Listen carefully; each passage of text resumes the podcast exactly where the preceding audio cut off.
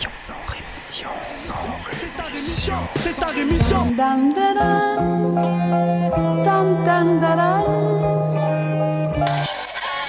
Cracheur de mon sang rémission. Des médias en masse, leur discours fout des audits. Tu parles du bruit et des odeurs, les plus polis parlent d'exotisme. Équipe d'acharnés sans rémission, pourquoi on se calmerait? On vit pas dans des palmes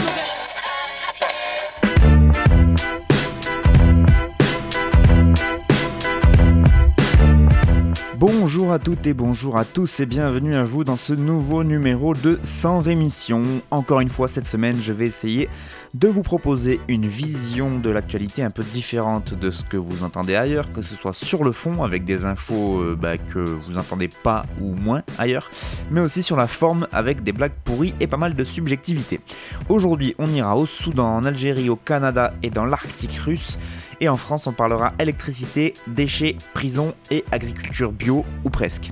Mais avant de parler de tout ça, il y a tout un tas d'infos que je ne développerai pas dans ce sans émission, soit parce que j'en ai pas envie, soit parce que je n'ai pas le temps, soit parce que ce sont des infos que vous pourriez retrouver partout ailleurs dans n'importe quel média, donc je vais pas non plus m'embêter plus que ça. Aujourd'hui, par exemple, rien sur ces 300 à 400 personnes qui ont défilé dimanche à Paris, une manifestation dans le calme en hommage aux gilets jaunes blessés durant la mobilisation et qui dénoncent ainsi les violences policières. Depuis le début du mouvement, ce serait pas moins de 2448, très précisément, euh, gilets jaunes qui ont été blessés selon les chiffres officiels, et pour une vingtaine d'entre eux, il s'agit de blessures graves, notamment à la tête ou aux mains, à cause entre autres des grenades et autres flashballs de la police. Je ne vous parlerai pas non plus euh, de l'annonce du groupe américain General Electric de supprimer près de 1000 postes en France, dont 800 postes pour le seul site de Belfort. Un plan social qui fait plutôt tâche et beaucoup de monde évoque la responsabilité dans cette affaire d'Emmanuel Macron, qui était ministre de l'économie de François Hollande lorsque la vente du pôle énergie d'Alstom à General Electric a été conclue en 2014. Je ne vous parlerai pas non plus des cheminots et des syndicats représentatifs de la SNCF qui ont donc appelé à une manifestation nationale mardi pour remettre la pression contre la réforme ferroviaire. Cette loi, je vous le rappelle, planifie l'ouverture à la concurrence du transport national ferroviaire des voyageurs à compter du 1er décembre prochain. Elle instaure également l'arrêt des embauches au statut de cheminot à partir du 1er janvier 2020, le jour où la SNCF va être transformée en plusieurs sociétés anonymes. Ça promet. Du côté de Marseille, sinon je ne vous parlerai pas des dockers marseillais qui, ont annoncé que le port de Marseille-Fosse ne servirait pas à charger des armes ou des munitions. En effet, dans un communiqué relayé par Disclose, le syndicat CGT des dockers du port de Marseille-Fosse a ajouté Fidèles à leur histoire et valeurs de paix, ils ne chargeront aucune arme, aucune munition pour quelque guerre que ce soit. Un communiqué qui intervient évidemment alors que la France est accusée de prendre indirectement part à la guerre au Yémen en fournissant des armes à l'Arabie Saoudite. Rien non plus sur euh, le quartier de la Défense à Paris où une enquête a été réalisée par l'ONG La Défense des Aliments. Une enquête qui, euh, donc une, ONG qui s'est rendue dans 5 entreprises volontaires euh, de ce centre d'affaires parisien. Et selon cette enquête, donc, ce serait près de 13 000 repas qui seraient gaspillés par jour pour ce seul quartier des affaires. Ça représenterait quand même entre 6 et 9 tonnes d'aliments foutus à la poubelle chaque jour. Voilà. Enfin, rien sur le tribunal administratif de Montreuil où l'État se retrouve sur le banc des accusés et c'est une première pour son incapacité à protéger les citoyens contre la pollution de l'air. Il est visé par un recours pour carence fautive. Les requérantes sont une mère et sa fille de 17 ans qui souffrent de problèmes respiratoires. Elle réclame pas moins de 160 000 euros d'indemnisation. Sinon, dans le monde, je ne vous dirai rien sur le Brésil où au moins 55 prisonniers ont été tués depuis le début de la semaine dernière dans plusieurs rixes entre groupes criminels à l'intérieur même des prisons d'Amazonie. Quatre centres pénitentiaires précisément euh, ont été la proie d'affrontements entre gangs rivaux. Les autorités affirment avoir repris le contrôle des prisons, mais le gouvernement fédéral a décidé quand même d'intervenir en envoyant sur place des troupes supplémentaires de la police pénitentiaire. Ça n'a vraiment pas être beau à voir, moi je vous le dis. Pas un mot non plus sur Israël, où pour la première fois de l'histoire de l'État hébreu, les Israéliens seront appelés aux urnes deux fois dans la même année. En effet, suite aux législatives, euh, aux dernières législatives, là, d'il y a sept semaines, Benjamin Netanyahu a été incapable de former un gouvernement euh, en trouvant une coalition qui fonctionne et il va donc, euh, il a donc fait voter la dissolution du Parlement israélien, la Knesset, une manœuvre afin de court-circuiter le président Reuven Rivlin, qui aurait pu confier à son rival, au rival de Netanyahu, donc le général centriste Benny Gantz, il aurait pu lui confier donc la tâche de former un nouveau gouvernement, comme le veut le protocole en cas de blocage dans ce pays. Et donc, pour court-circuiter ça, eh bien, Benjamin Netanyahu a fait dissoudre, a fait voter la dissolution de l'Assemblée nationale du Parlement israélien, donc la Knesset. De nouvelles élections vont donc avoir lieu au mois de septembre prochain. Et sinon, tant qu'on est en Israël, sachez que l'armée israélienne compte vendre aux enchères deux salles de classe en préfabriqué, des salles de classe qui ont pourtant été financées par l'Union européenne, mais qu'ils ont confisquées à une communauté palestinienne en Cisjordanie occupée. Et c'est par une petite annonce publiée début mai dans un journal local que les diplomates européens ont eu des nouvelles de cette salle de classe, de ces deux salles de classe, dont ils avaient officiellement réclamé la restitution aux bénéficiaires ainsi que la réinstallation au moment de leur démantèlement. Ils ont peur de rien. Enfin, je ne vous dirai rien non plus sur cette étude de l'organisation Influence Map qui nous apprend, euh, bon on était déjà au courant, mais en tout cas elle le démontre, on va dire, que les géants pétroliers sont très impliqués dans le lobbying pour bloquer les mesures de lutte contre le réchauffement climatique. D'après ce rapport, les compagnies pétrolières dépensent chaque année environ 200 millions de dollars pour ce lobbying. Donc depuis l'accord de Paris de 2015 par exemple, leurs dépenses totales de lobbying avoisinerait le milliard de dollars. Voilà de l'argent très bien utilisé.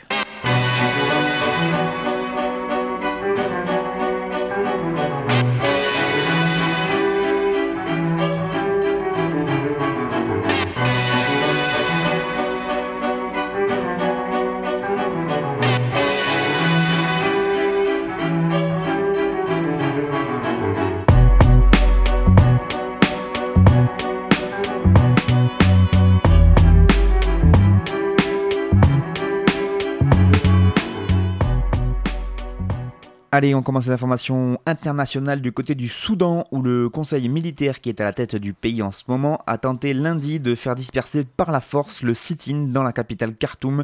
Sit-in où des milliers de manifestants réclament toujours et encore le transfert du pouvoir aux civils. En réaction à cette tentative d'évacuation, le mouvement de contestation a appelé les Soudanais à manifester pour renverser le conseil militaire.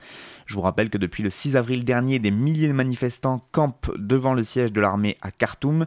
Après avoir demandé le soutien des militaires contre le président Omar al-Béchir, eh bien, ils réclament désormais le départ du pouvoir de ces généraux qui ont évincé Omar al-Béchir, c'était le 11 avril dernier.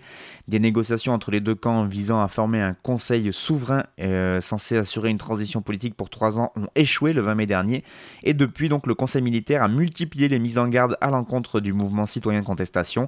Il a notamment dénoncé des débordements autour des sit-ins euh, en les qualifiant de menaces pour la sécurité et la paix publique et ils ont promis d'agir avec détermination face à cette situation. Parmi les acteurs majeurs de la contestation euh, citoyenne et civile, l'association des professionnels soudanais a dénoncé de son, de son, côté une tentative du conseil militaire de disperser le sit-in par la force. Le comité central des médecins soudanais, proche du mouvement de contestation, a fait état d'au moins deux morts et de plusieurs blessés. On continue en Afrique, mais on part un peu plus au nord du côté de l'Algérie, où l'élection présidentielle prévue pour le 4 juillet prochain n'aura finalement pas lieu, faute de candidats. Le Conseil constitutionnel algérien a en effet rejeté les dossiers de deux illustres inconnus, Hamid Touari euh, et euh, Abdelhakim Hamadi, qui avaient été déposés à la dernière minute. Et ils ont constaté euh, le dimanche dernier l'impossibilité de tenir l'élection du président de la République le 4 juillet prochain, c'est ce qu'ils déclarent dans leur communiqué. Ils demandent donc la réorganisation de ces élections présidentielles. Le chef d'état-major de l'armée, Ahmed Gayad Salah, qui a contraint M. Bouteflika à la démission, voulait à tout prix la tenue de ces élections dans le respect de la procédure constitutionnelle, une option qui était contestée avec vigueur par le mouvement populaire qui a été entamé le 22 février dernier et qui a donc vu le départ de M. Bouteflika. Les acteurs de ce mouvement populaire exigent une transition démocratique suffisamment longue et donc récusent une élection qui serait, selon eux, une simple réinitialisation du régime. Les manifestations massives organisées chaque euh, vendredi dans les villes d'Algérie pour réclamer la fin de tout le système Bouteflika refusent donc la tenue d'élections sous la supervision du chef d'État par intérim Abdelkader Ben Salah et du chef de gouvernement Noureddin Bedoui qui sont donc deux anciens pontes du système Bouteflika. L'annulation de cette élection sonne donc plutôt comme une victoire pour ce mouvement populaire algérien dont la mobilisation exceptionnelle chaque vendredi a donc dissuadé la plupart des candidats potentiels à s'inscrire. Mais cette victoire risque pourtant malheureusement de ne pas être complète. En effet, le Conseil constitutionnel a laissé entrevoir que l'intérim de Abdelkader Ben Salah, qui devait expirer le 7 juillet prochain, pourrait être prolongé jusqu'à la tenue d'une élection présidentielle, ce qui va être un peu compliqué. L'éventualité de cette prolongation l'éventualité de cette prolongation a pourtant peu de chances d'être acceptée, puisque le mouvement populaire en place a mis la pression ces trois derniers vendredis sur le général Ahmed Gayad Salah en martelant le slogan pas de négociation avec le gang. Euh, le bras de fer politique à l'œuvre donc entre le chef de l'armée et les manifestants risque de perdurer en cas de maintien d'Abdelkader Ben Salah et donc euh, de la poursuite dans l'idée d'organiser rapidement des élections. Et donc le fossé entre le pouvoir et la contestation populaire n'est pas prêt d'être comblé et les manifs continuent tous les vendredis. On continue au Canada où plus d'un millier de femmes autochtones ont disparu ou ont été assassinées en l'espace de 40 ans. C'est ce que révèle un rapport d'une commission d'enquête publique dont des extraits ont été publiés par Radio-Canada vendredi dernier. L'enquête évoque donc un génocide visant ces femmes vivant pour beaucoup dans la précarité dans des réserves. Même si le génocide canadien vise tous les peuples autochtones, il cible particulièrement les femmes et les filles et euh, les minorités sexuelles, précise le rapport qui ajoute que face à ces violences, la société canadienne affiche une indifférence lamentable.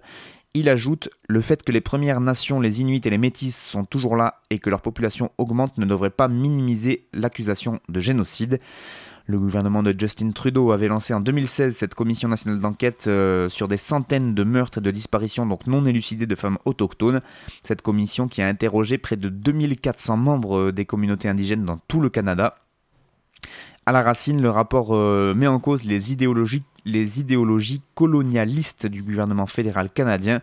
Le rapport qui pointe euh, notamment du doigt le système de pensionnat autochtone, qui est une institution qui a été mise en place par Ottawa au début du 19e siècle, et ce jusque dans les années 90, donc c'était il n'y a pas si longtemps. Ce système de pensionnat autochtone qui visait à assimiler des dizaines de milliers d'enfants en les séparant de leur famille pour donc les amener dans ces pensionnats. Euh, Justin Trudeau a d'ailleurs présenté l'an dernier des excuses au nom de l'État canadien pour cette manière de faire. Cette enquête qui a donc euh, été rendue publique établit 18 recommandations, dont la création d'un poste de défenseur national des droits des citoyens indigènes, un tribunal spécialisé et un organisme de surveillance de la police. En guise de conclusion, les commissaires estiment qu'il faut un véritable changement de paradigme pour abolir le colonialisme qui règne au sein de la société canadienne dans tous euh, les ordres de gouvernement et dans les institutions publiques. Mieux vaut tard que jamais, on va dire. On part et on finit ce tour du monde maintenant dans l'Arctique russe, puisque la centrale nucléaire flottante russe dont je vous avais parlé il y a peut-être euh, un an de ça maintenant, eh bien elle va être enfin mise à l'eau. Oui, oui, oui, vous avez bien entendu, une centrale nucléaire flottante. Rien que le principe, c'est une aberration et surtout ça fait flipper. C'est un bâtiment de 144 mètres de long et de 30 mètres de large avec 69 personnes à bord. Euh, cette centrale nucléaire baptisée académique Lomonosov est donc une première mondiale, hein, on espère une dernière même. Elle est amarrée euh, dans le port de Mourmansk pour l'instant à l'extrême nord-ouest de la Russie, donc près de la frontière avec la Finlande, je vous laisse visualiser sur une carte. Et donc elle va bientôt quitter ce port d'attache euh, donc de Mourmansk pour être convoyée à l'autre bout de la Russie, donc tout à l'extrême nord-est en Sibérie, pas très loin du, détroit de Bering et de l'Alaska, ce qui va lui faire faire un petit voyage de 5000 km en mer derrière des remorqueurs. Depuis 6 mois, la centrale qui possède deux réacteurs a progressivement été testée dans le port de Mourmansk jusqu'à 100% de ses capacités à la fin mars dernier. Les travaux qui avaient débuté il y a 10 ans sont donc presque achevés et donc selon Rosatom, qui est l'agence fédérale russe de l'énergie atomique, tout est prêt. Et donc il profite de la saison de dégel qui commence pour prendre l'océan et donc euh, convoyer euh, cette euh, centrale nucléaire flottante académique Lomonosov jusqu'à son port d'attache. Un transfert évidemment, vous vous doutez bien, à très haut risque et qui fait flipper grave. les associations écologistes avec Greenpeace en tête parlent carrément d'un Tchernobyl sur glace. Tchernobyl on ice, ça fait classe. Et forcément, et forcément pardon, on se demande si tout a été prévu pour éviter par exemple les infiltrations d'eau de mer dans les cuves des réacteurs, pour faire face aux phénomènes climatiques extrêmes qui sont tout à fait possibles, pour faire face aux houles, aux tempêtes, aux tsunamis, etc. etc. Et donc euh, ça, ben, on ne sait pas. Il y a aussi une interrogation sur la capacité russe à opérer rapidement un isolement complet de cette structure si jamais il y a un accident, parce que autant sur Terre, euh, déjà c'était pas gagné, mais alors là, si sur mer il faut essayer d'empêcher une fuite radioactive par exemple, je sais pas comment ils vont faire. Un long transfert en mer très très inquiétant donc, mais l'installation définitive va vous inquiéter aussi, puisqu'elle doit se faire dans un tout petit port sibérien euh, dans la ville de Pévec, qui est une ville de 5000 habitants. Voilà, donc vous imaginez euh, la ville par exemple de Saint-Hippolyte-du-Fort avec une centrale nucléaire juste à côté euh, qui flotte dans son port. Bref, pas un hasard, vous, vous doutez bien si la Russie a installé dans une bourgade de 5000 habitants, une centrale qui peut pourtant alimenter en électricité une ville de 150 000 habitants, c'est évidemment qu'elle a des idées derrière la tête. La Russie vise en fait un essor très rapide de cette région pour exploiter le sous-sol, euh, qui est très riche en particulier euh, d'or et de cuivre. Les réserves sont estimées à des milliers de tonnes pour l'or et des millions de tonnes pour le cuivre carrément. Et oui, c'est la fameuse course à l'exploitation du sous-sol arctique qui est rendue possible par le, réchauffement climatique. Et donc euh, ensuite, la Russie, en plus, espère vendre à l'étranger cette technologie de nucléaire flottant. Euh, Rosatom qui affirme euh, avoir déjà pris des contacts au Moyen-Orient, en Afrique et en Asie du Sud-Est, euh, avec notamment l'Indonésie et les Philippines qui pourraient être très intéressés.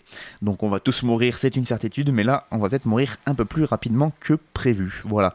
Et si jamais vous n'avez pas vu la petite série produite par HBO qui s'appelle Tchernobyl, je vous conseille de la voir. C'est une campagne de pub anti-nucléaire à elle seule et ça montre ce qui s'est passé donc pendant les événements de Tchernobyl. C'est assez glaçant. abração.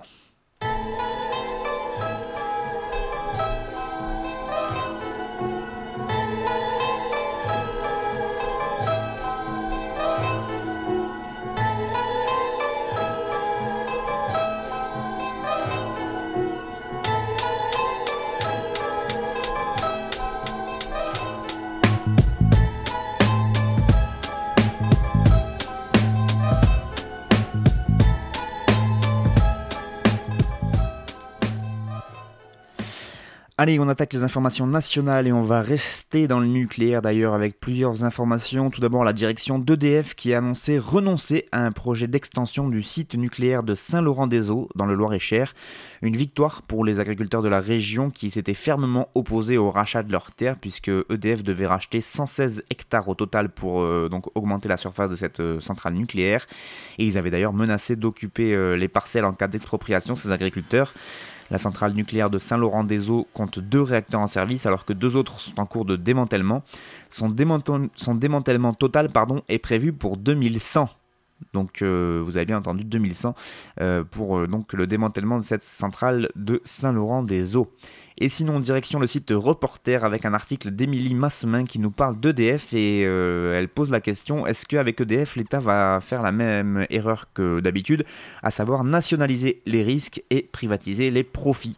Et c'est a priori vers, selon vers quoi on se dirige puisqu'il y a un projet que s'apprête à examiner le comité de la stratégie du conseil d'administration d'EDF et euh, donc euh, le groupe EDF qui est détenu à 83% par l'État pourrait être scindée en deux entités distinctes. La première regrouperait la production d'électricité nucléaire en France et sa commercialisation sur le marché de gros euh, ainsi que les productions thermiques et hydrauliques, et donc euh, ça se serait progressivement nationalisé. La seconde, par contre, euh, entité rassemblerait toutes les filiales EDF renouvelables pour, pour le solaire et l'éolien, Dalkia pour la biomasse et la géothermie, Enedis pour la distribution, etc. etc. Et donc cette entité-là serait progressivement ouverte aux capitaux privés. Et donc selon le journaliste Mark Endeveld, qui est auteur d'un livre qui s'appelle Le grand manipulateur, eh bien, l'Elysée travaillerait sur ce projet de privatisation partielle d'EDF depuis l'automne 2017 euh, dans la plus grande des discrétions. L'Elysée a annoncé à reporters qui ont voulu l'interroger qu'il ne ferait pas de commentaires pour le moment. Bercy, de son côté, a répondu qu'il ne pouvait encore rien dire. Et l'Agence des participations de l'État n'a pas davantage répondu aux questions des journalistes de reporters. Et pour cause, la préparation de cette opération s'inscrit dans un contexte financier critique pour EDF. Entre 2019 et 2025, la moitié des 58 réacteurs nucléaires français va atteindre l'âge de 40 ans. Et donc pour continuer à fonctionner, ils vont, être, euh, ils vont devoir être rénovés et mis aux normes post-Fukushima. L'évaluation du coût de, ce, de cette grande mise aux normes, ce serait environ 55 milliards d'euros d'ici à 2025 selon EDF et 100 milliards d'euros d'ici à 2030 selon le rapport 2016 de la Cour des comptes. À cela, il faut ajouter les coûts du chantier de l'EPR de Flamanville qui atteignent aujourd'hui près de 12 milliards d'euros alors qu'à la base il devait en coûter 3. Et en plus, ils ont un EPR qui se trouve du côté de la Grande-Bretagne à Inclay Point et qui est toujours pas fini. Voilà. Et forcément, à l'heure actuelle, EDF n'a pas les moyens de faire face à toutes ces dépenses. Je vous passe les chiffres, mais ils sont sur cet article de reporter Bref, on risque de privatiser donc les secteurs de l'énergie qui sont euh, rentables et nationaliser le nucléaire qui lui va être largement déficitaire dans les prochaines années. Rien à redire. Enfin, sinon, dans le même thème de l'énergie, je vous conseille fortement d'aller lire aussi un article du Monde diplomatique qui parle de la mise en concurrence euh, euh, dans l'énergie qui est souhaitée par l'Europe et qui a été souhaitée par l'Europe dès la fin des années 80 et qui explique entre autres les hausses des tarifs d'électricité incessants, dont celle de juin là qui va arriver. C'est très très euh, parlant comme article, donc n'hésitez pas à aller lire ça. Il est en libre accès sur le site du Monde diplomatique. On continue avec l'OIP, Observatoire international des prisons, qui dénonce euh, les violences des surveillants contre les détenus. L'association a publié un rapport ce lundi et elle reproche à l'administration pénitentiaire son manque de transparence et son inertie dans la lutte contre la dérive de certains agents. Euh, dans ce rapport est dénoncé un véritable système qui permettrait de laisser se perpétrer dans les établissements français des actes de violence commis par des surveillants pénitentiaires sur les détenus.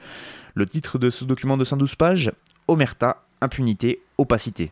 Autant vous dire que c'est un réquisitoire, tout en prenant soin de préciser que ce n'est le fait que d'une petite minorité de surveillants, l'OIP, qui milite pour un moindre recours à l'emprisonnement et le respect des droits des détenus, dénonce l'absence claire de volonté de l'administration pénitentiaire sur ce sujet. De fait, aucun recensement par exemple de ces actes n'existe, alors pourtant que l'administration par contre communique sur le chiffre des agressions physiques dont le personnel pénitentiaire est victime. C'est quand même bizarre. Selon la direction de l'administration pénitentiaire, 6 surveillants ont fait l'objet de sanctions disciplinaires en 2017, 6 sur une année pour des faits de violence volontaire sur personnes détenues, un seul surveillant en 2018 et déjà un surveillant en 2019, mais l'année n'est pas finie. Un surveillant en 2018, oui, vous avez bien entendu. Cinq d'entre eux font par ailleurs l'objet d'une condamnation pénale pour les mêmes motifs, donc de violence volontaire sur personnes détenues.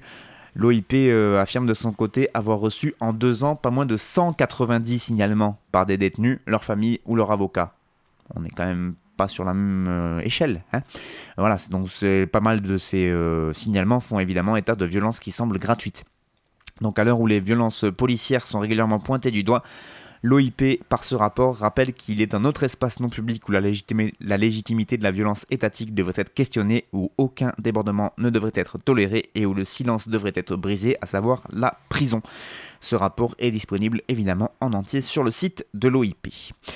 On continue en parlant des déchets. Je vous en avais parlé la semaine dernière pour les États-Unis. Eh bien, sachez que la France aussi va être concernée puisque la Malaisie a annoncé qu'elle allait renvoyer 3000 tonnes de déchets plastiques dans leur pays d'origine et on y retrouve notamment la France. Voilà, c'est ce qu'a annoncé mardi dernier la ministre de l'Environnement malaisienne. La Chine ayant décidé de refuser les arrivages de déchets plastiques l'année dernière, je vous le disais, eh bien la Malaisie a pris le relais et des usines de recyclage ont vu le jour par dizaines dans le pays. Mais sauf que beaucoup d'entre elles, d'entre eux, pardon, fonctionnent sans licence d'exploitation, avec des conséquences évidemment terribles pour les riverains. Le plastique impropre au recyclage est brûlé, ce qui libère des produits chimiques toxiques dans l'atmosphère, ou bien il finit dans des centres d'enfouissement, ce qui évidemment contamine les sols et les nappes phréatiques. Tout va bien, on envoie nos déchets là-bas. Et donc c'est dans ce contexte que 60 conteneurs d'ordures importés illégalement euh, sont retournés à l'envoyeur. C'est donc ce qu'a déclaré mardi dernier euh, à la presse la ministre malaisienne de l'énergie, de la technologie, de la science, de l'environnement et du changement climatique. Elle fait tout ça, la dame. Elle s'appelle Yeo Bi euh, Yin. Et donc, c'est 14 pays qui sont concernés par euh, ce retour de déchets euh, à l'envoyeur, notamment la France. Sachez que les Philippines, qui ont le même problème, ont décidé la semaine dernière aussi de faire appel à une société de transport maritime privée pour renvoyer eux aussi 69 conteneurs de déchets, mais cette fois c'était au Canada, qui ne voulait pas récupérer cette cargaison de déchets illégaux. Si les pays pauvres refusent de servir les pays riches, euh, refusent de, servir de décharge aux pays riches, on va vraiment pas s'en sortir. Enfin, parlons un peu de l'agriculture biologique pour finir et de cette pétition qui tourne, qui a été lancée par des agriculteurs bio et des cuisiniers et qui a été relayée notamment par le journal Libération le 29 mai dernier. Pétition qui demande l'arrêt de production de fruits et légumes bio hors saison et oui, ça pose problème des fraises, des tomates ou des concombres bio qui poussent en France dans des serres chauffées au gaz, voire même au fioul. Une technique euh, qui provoque évidemment un débat passionné au sein du monde agricole. Les acteurs historiques de la filière bio, comme euh, la FNAB, c'est-à-dire la Fédération nationale d'agriculture biologique, mais aussi le réseau Sinabio, le réseau Biocop ou encore la Confédération paysanne, qui est un syndicat agricole, demandent tous l'interdiction de cette pratique. Ils s'inquiètent évidemment de l'impact écologique euh, de ces surfaces chauffées via des énergies fossiles et donc du développement d'une agriculture bio hors saison. Les serres chauffées ne sont pas un modèle d'avenir, estime Jean-Paul Gabillard, qui est secrétaire national de la FNAB. Elles ne vont pas dans le sens de l'histoire, à l'heure où l'on parle de réchauffement climatique et de l'importance d'une diminution de notre dépendance à l'égard des énergies fossiles.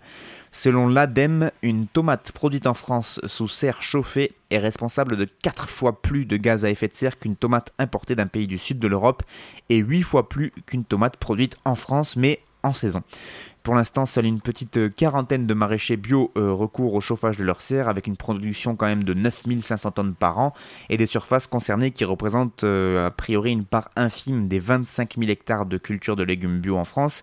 Mais sauf que de plus en plus de gros acteurs voudraient s'y mettre et donc profiter de l'attractivité du label bio pour en plus proposer des tomates dès la fin de l'hiver, trois mois avant que les vraies tomates de saison débarquent sur les étals d'autant que la réglementation européenne pourrait bientôt le permettre. Ça promet. En tout cas, le Comité national de l'agriculture biologique, euh, qui réunit tous les acteurs de la filière, les producteurs, transformateurs et distributeurs, doit se prononcer sur ce sujet d'ici le 11 juillet prochain. Voilà, manger bio c'est bien, manger de saison c'est encore mieux.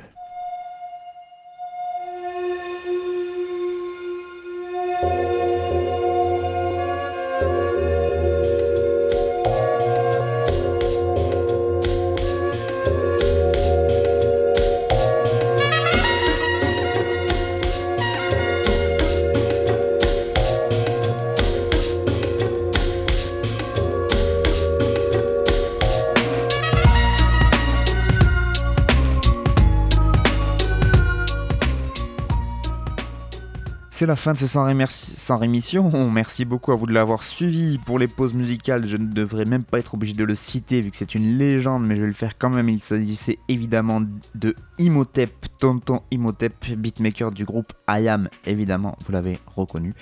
Merci beaucoup à vous de m'avoir écouté. Je vous donne rendez-vous la semaine prochaine pour toujours plus de mauvaises nouvelles. Ciao